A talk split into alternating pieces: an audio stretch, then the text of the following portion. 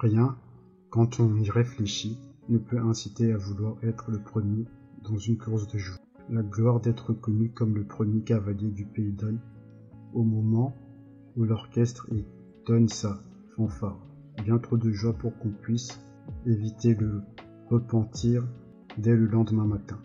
La jalousie des concurrents, Jean perfidie, et non sans influence, ne peut manquer de nous blesser dès que nous franchissons à cheval les trois paddocks. Après ces vastes espaces, bientôt vides devant nous, à l'exception de quelques cavaliers tassés sur leur monture, qu'on devinait minuscules au bord de l'horizon. De nombreux amis s'emprennent d'aller chercher leur gain, mais c'est à peine s'ils tournent la tête vers nous, en nous criant Hurrah depuis les lointains guichets. Quant à nos meilleurs amis, ils n'ont pas misé sur notre cheval. Ils craignaient, si nous perdions, d'avoir à nous le reprocher.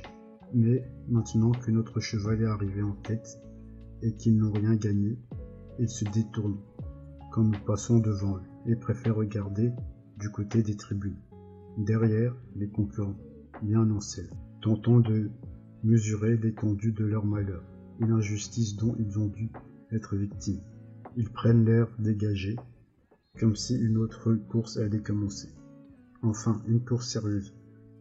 Après ce jeu d'enfants, beaucoup de dames trouvent le vainqueur ridicule, parce qu'il se rengorge et ne sait que faire de ces sempiternelles salutations, poignées de main, accolades et courbettes, tandis que les vaincus serrent les lèvres et tapotent l'encoulure de leurs chevaux, dont la plupart se sont mis à hennir.